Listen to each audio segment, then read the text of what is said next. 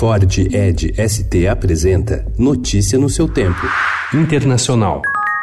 I'm afraid it has voted to stop, to scupper any serious negotiations.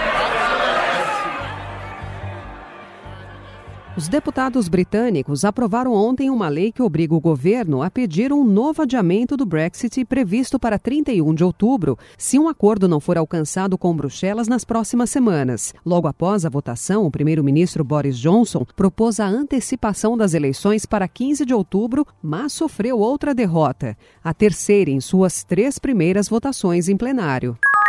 Autoridades britânicas anunciaram ontem que mais de 100 mil pessoas se registraram como novos eleitores no Reino Unido desde o início da semana, um aumento fora do normal em apenas 48 horas. A maioria dos novos eleitores registrados é de jovens de até 34 anos. A notícia foi comemorada pelos defensores da permanência do Reino Unido na União Europeia e por grupos de oposição ao primeiro-ministro conservador Boris Johnson, já que a maior parte dos jovens é formada por europeístas que tendem a ser oposição ao atual governo governo.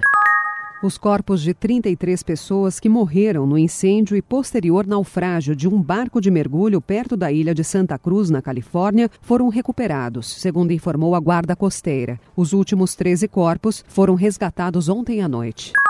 O chanceler da Colômbia, Carlos Holmes Trujillo, considerou os exercícios militares da Venezuela na fronteira como uma ameaça direta à estabilidade regional. A afirmação feita ontem é uma resposta à ordem do presidente venezuelano Nicolás Maduro de realizar exercícios militares para responder ao receio de um possível ataque de forças colombianas. Incidents over these past two months have shocked and saddened Hong Kong people. We are all very anxious about Hong Kong, our home. We all hope to find a way out of the current impasse and unsettling times.